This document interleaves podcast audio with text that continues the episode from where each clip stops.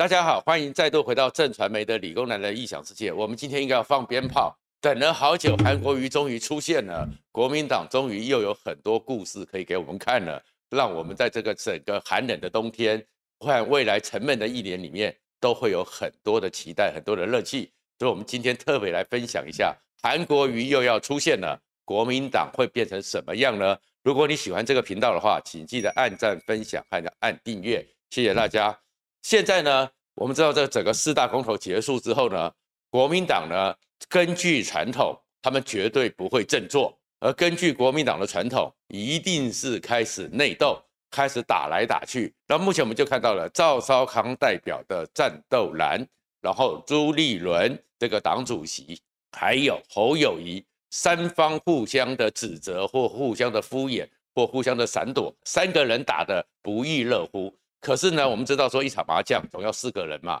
三缺一总是少一咖，所以这个时候突然之间有个人贴出了一个公告，期待了好久的韩国瑜终于说他要出书了，韩总来敲门要集结出书，而要集结出书的时候，在一月二号在台北市大安森林公园音乐台前面还要办一个善良微光，哇，大家一听到这个善良微光，兴趣都来了，就充满了乐趣，为什么呢？因为侯友谊在公投前说要岁月静好，现在呢，韩国瑜又要善良为光，光这又一比对起来，就觉得一定有戏。那当然，韩国瑜呢，现在会宣称说他不会参选，他现在是要做善良为光，要去扩大他的公益行程，要做很多更多的公益。而傅昆萁也说了，他跟韩国瑜讨论过、谈过，很多人国民党人也说，二零二二韩国瑜不会参选，但是这都不重要，因为韩国瑜复出江湖，在国民党现在这个一团浆糊的局里面，都会激起很多的涟漪，而这个涟漪里面是他的公益活动，当然会跟二零二二的大选会有关系。他不参选，他可以浮选吧？他浮选总会累积能量吧？所以呢？侯友宜先前想要学马英九不沾锅，等着二零二四被捧上大位，看起来也受到了冲击。还和赵少康呢，在前一段时间好不容易他的战斗蓝把韩流想要接收，现在正宗教主回来了。赵少康，你的力量，你人家会看说你这个是你是正宗还是韩国瑜是正宗？复制品能够取代韩国瑜吗？我看赵少康也麻烦了。而再过来的话呢，我们要看的是呢。朱立伦，你这样一个史上最弱的党主席，在这个情况之下，你要怎么办呢？好了，党内互打免费，但是国民党这个局面，我们怎么去看待它呢？首先呢，这个公投结束之后，很多人讲说是四比零，可是马上很多人就看到，也许是六比零，也许是七比零、八比零、九比零、十比零。为什么讲说是也许是六比零呢？因为四比零的公投答案是很清楚。再过来呢，侯友谊重伤。正蓝军，尤其是精英蓝，对他非常的不体谅，非常的怨恨。然后当然，战斗蓝赵少康还拍着桌子骂他两句之后，才收回来说啊，我不是针对他。然后呢，所以侯友谊也重伤。那至于朱立伦呢？你怎么这个时候这一场战打得这么难看？所以朱立伦也是受了伤。所以二零二四很多人都看侯友宜和。朱立伦，就算你们代表国民党，国民党也很难打赢这场仗。所以朱立伦后也也在这场公投里面被吹了，被毁了。所以是六比零。然后很快的一月九号，在这样一个局面之下，泛蓝几乎溃散，而泛绿更紧急的团结，气势大涨之下，严宽恒当然压力就很大了。对，会不会七比零呢？而在此时此刻的时候。万华区的林昶佐的罢免几乎没人谈了，那会不会八比零呢？而照这个局面继续的走下去的话，整个国民党溃散，整个国民党党内互打，四个人呢在一起打麻将，谁是北风北都还不知道的时候，那会不会二零二二年底的县市长选举，国民党有没有他们想象的这么好？那这样子就会九比零了。而如果这样子九比零之后，二零二二十一月投完票，马上二零二四一月。又要选总统，国民党这种局面之下，恐怕要班师回朝的机会也很少了，就变十比零了，完全的全败。而这个情况里面呢，我们会看到说，这里面跟国民党的性格非常的有关系，尤其是赵少康这一个自称是战斗蓝的性格，他在选后的这种表现，还有国民党的表现里面，就看出来说，他们真的跟王力宏有点相似。雷声讲说，王力宏叫做自恋型的人格。什么叫自恋型的人格呢？就是我永远都没有错，都是别人的错。我是受着活在恐惧之中，我是被威胁的，我是被勒索的，这叫自恋型人格。那去看看赵少康在选后的表现，像不像这样子呢？首先在开票的时候，六点多的时候，情势不妙，马上就说，哎，我们不要找战犯。但是第二天发现说，哎，输是输了。但是好像也没输的想象的多，开始呢炮子侯友宜，还怀疑“岁月静好”这种四个字眼不是侯友谊这种戴帽子的国民党的正统的蓝军那种外省精英，其实呢一向看不起戴帽子的，所以认为侯友谊你这个从警察出身的人，你怎么会写出“岁月静好”？开始攻击，还跟你讲说我说是幕僚写的，你还自己承认说是你写的，给你台阶你不下，最后还拍气的拍了两次桌子。后面发现说，哎，这个局面好像失控了，又开始讲说不是针对侯友谊，然后再过来呢，你又看到说他不总是要找说他是活在恐惧之中嘛，他是被威胁、被勒索的嘛，又拿出来了那个开票说，光一个高雄，光一个台南，一个高雄就吃来猪领先了二十万，二十万人逼全台湾人要吃来猪，又开始去恐怪罪于高雄市民，你看这种性格真的是雷神所讲的自恋型人格。跟这放在国民党身上是非常的像，然后呢，都是别人的错，都是这个情况，但是你又看到了，虽然最后整个王力宏有道歉了，有收尾了，但是他也是无爱无尊，但是还是把无尊给交给了李静蕾，但是至少他知道人舍未必人得，但是可以止跌。可是你看国民党呢，整个下去之后，还是继续的纠缠在他们的九二共识上。还是继续的纠缠在他他们的所谓的跟中国的关系上，人家王力宏都懂得人舍才能止跌，而国民党败了这么多次，他们的九二共识还警报，坦白讲，智慧上恐怕都比中文和英文都写得不太好的王力宏还要更差劲一点。好，那我们回来了，你说国民党这些人真的是笨蛋吗？他们真的是这样子啊？因为他们不在乎国民党的生死，他们也不在乎说作为一个在野党，在台湾的民主结构里面。他们应该扮演什么前瞻性的责任和承担什么应该负的责任？他们只在乎的是自己的一个生存。我们先看看说国民党这个内斗里面几个系统的主要的原因。第一个，战斗蓝，他们还会继续的战斗下去。当然，他们战斗的对象就是蓝军，就是国民党。那为什么会这样子呢？我们要回到了一个状况是说，你看整个赵少康所吸纳的战斗蓝的核心成员。常常出来的人，他们都是参选县市议员，而不是要选县市长的，不是要选立委的。这跟我们台湾的选举制度是很有关系的。因为台湾的选举制度上面呢，非常清楚的告诉你说，你要立委，你要县市长，你都是单一选区，所以你在这选区的里面，你一定要取得过半数的认同，所以呢，一定要往中间靠。但是议员们呢，是复数选区多席次。而通常呢，积极性选民就是比较极端的选民，而只要极端的选民拿到百分之三、百分之五，你就可以保障一席议员。所以赵少康他带的战斗蓝这些议员们，他们会走向更极端、更极端的深蓝，更痛恨民进党的力量，还有的就是韩流的力量，通通吸纳起来之后，这些议员不必在乎国民党县市长得几席，但是他们在议员的得票上。当选上都有保障，但是呢，在这个情况之下，他们当然会跟想要过半的这个县市长，或者是以后打算选立委的力量产生冲突，因为你们这样搞法之下，会剥夺、削弱他们的支持力。所以看侯友宜跟他们保持距离，卢秀燕跟他们保持距离，连妙妙姐林之妙都懂得要跟他们保持距离。可是现在赵少康面到了一个困难是什么？就是韩国瑜，因为韩国瑜总是正宗的韩流教主，韩国瑜未必一定会参选二零二二，因为他也当过高雄市长了，而他最后败是败在整个总统大选。如果他有这个能量，二零二四再来搅一局，那才是他最大的一面，也是他最大的舞台。所以韩国瑜只会再出来之后，他的公益会带着韩流。是不是会开始战斗蓝会变成是赵少康的战斗来看，韩国瑜的战斗来，他们的一个分裂。而至于朱立伦呢，他的状况是什么？他身为党主席，他马上就要面对的就是真正的，不管是陈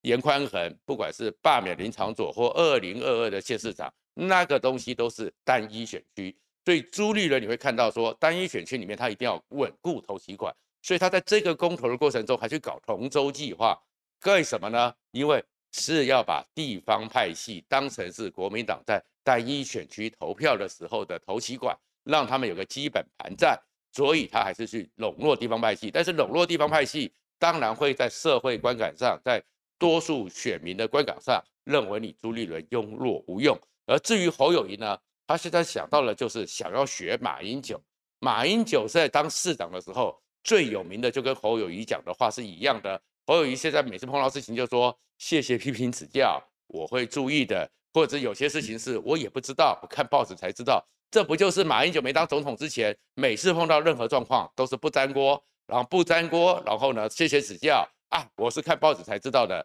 避免争议，以免受伤，把自己保护的像是捧在手上的一个花瓶一样，而这个花瓶呢，绝对不能沾染灰尘。但是最后的时候，当你蓝绿对决的时候，又碰到中间选民里面，我比较不被讨厌，我比较没有造成社会上的伤害的危机感，我比较没有恐惧感。我就可以出来了，所以事实上，侯友宜的签字文只是在问一个问题，就是说，英酒劳矣，上人饭否？你过去吃一辈子政治饭的那个不粘锅，现在友谊要接收了，你马英九就请离开吧。所以他在故作清高，就在学习马英九。那坦白讲，如果国民党的整个气势战略整合起来，他们其实三方力量结合起来，也会有机会跟民进党的基本盘。进行一个挑战。那如果民进党作为执政者，有时候讲说执政久了以后，当家三年连狗都嫌，民进党很可能在执政过程中都会引起怨恨，引起讨厌。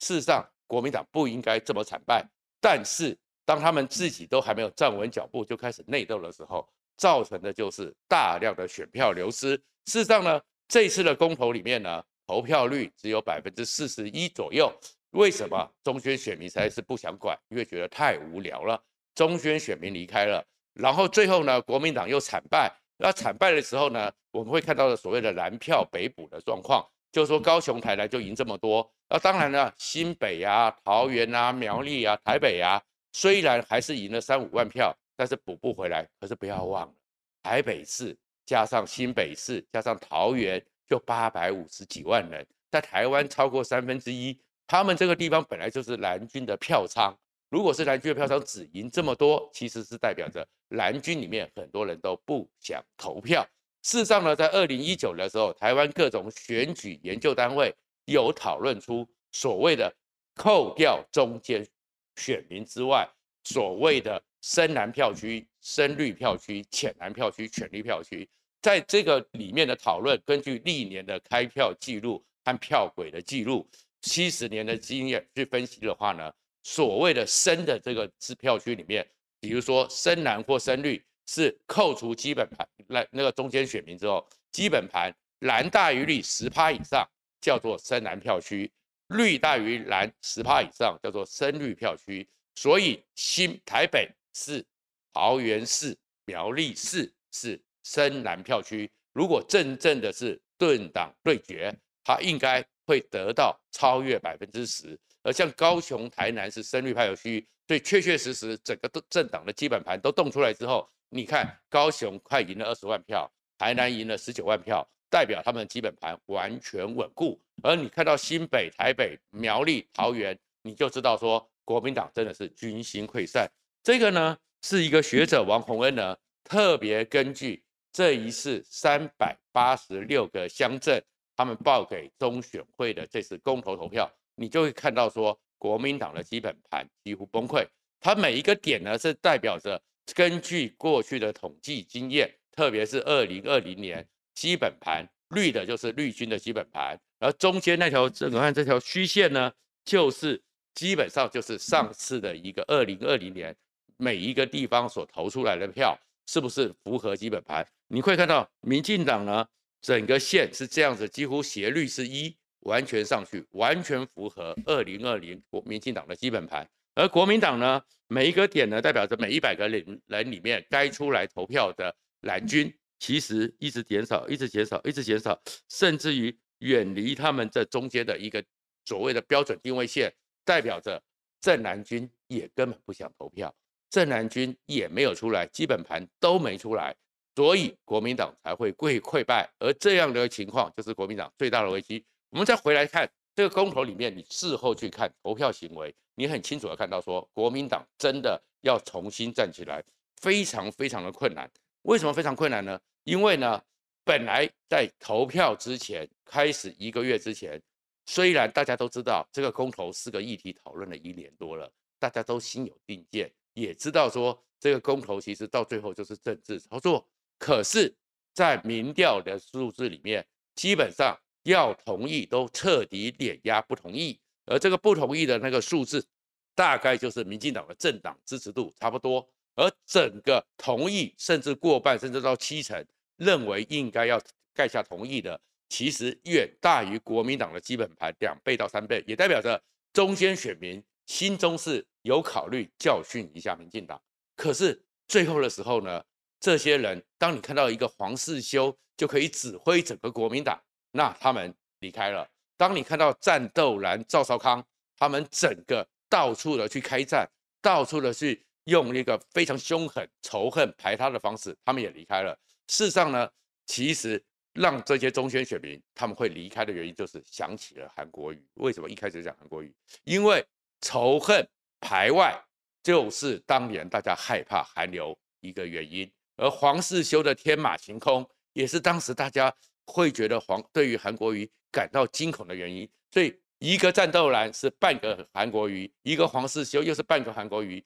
韩国瑜重新出来，所以你看中间选民都跑了，所以选票最后的投票率。本来想说什么民调里面都有五十到六十人愿意投票，不想投了，最后只剩四成。再过来你会看到，就是为什么说我这个学者做这个很重要？国民党也不想投了。为什么国民党也不想投了呢？因为呢，你整个朱立伦，你做一个曾经当过美国台湾任期非常久，而且管过桃园市、管过新北市非常资深的县市长，你竟然连县市长都叫不动。你对于国民党内党内互打，黄世修去针对侯友谊，战斗蓝去针对侯友谊，你都没有调解的能力，庸弱无能的庸弱无能这四个字，在很多精英男、经济人、正男军里面，他们就想到失去江山的赵马英九，所以朱立伦又是半个马英九，然后再过来的时候呢，最后的时候侯友宜，你还在这个时候还以为你是当年的马英九，还想要不沾锅。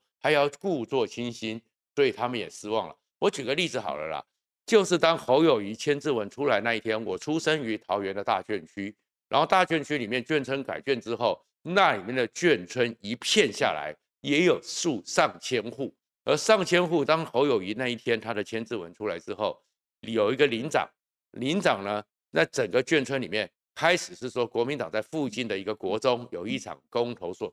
说明会。而这林长又是国民党的小组长，就开始找人去参加，去凑人场嘛，总是不要场面太难看嘛。他从那里面一户一户、一栋一栋的走，从一楼爬到九楼，九楼爬到一楼，再要爬来爬去，最后他凑不到二十个人。为什么凑不到二十个人？每个人看到就说国民党完蛋了，国民党不团结，侯友谊好恶心，朱立伦好无能，赵少康让人反感，黄世修让他们觉得受不了，不想投了。所以这些人，我因为在出生，我知道他们基本上都是大学学历，都是有做生意的，都不是那种最后面的国，基本上所谓的寒流，他们基本上是知识蓝、正蓝军，受不了，所以他们不投了。也就是当你韩国瑜二点零加上马英九二点零，国民党就垮了。而这个情况之下，国民党呢还是不会反击，他们最后还是要学黄立宏一样，还是自恋型人格。自我感觉良好，我赵少康的战斗蓝没有错，都是你侯友谊的错。我侯友谊没有错，我只是想做我自己，都是你国民党的错，都是你们这些人的错。朱立伦说，我也没有错，我才刚刚上任，我留下来是江启臣的烂摊子。你们这样搞法只会让国民党分崩离析。而这里面会讲到一个概念，这个叫做政治赤字。什么叫政治赤字呢？就是你看起来呢，哎，国民党呢这些人呢，其实个别的力量。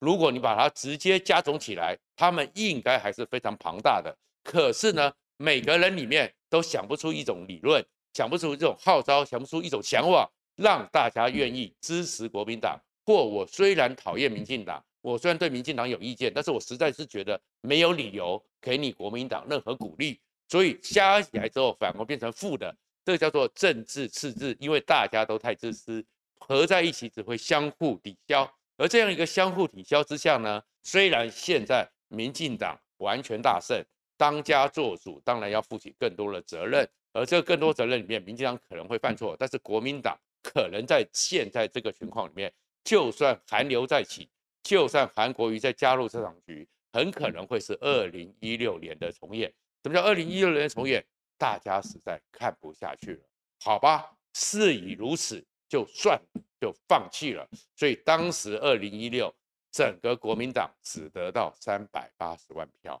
连他的基本盘的七成都达不到。恐怕如果国民党还在这边内斗内行，还在每个人都在自恋型人格的话，悲剧会发生，十比零也一定发生。今天就讲到这边，谢谢大家。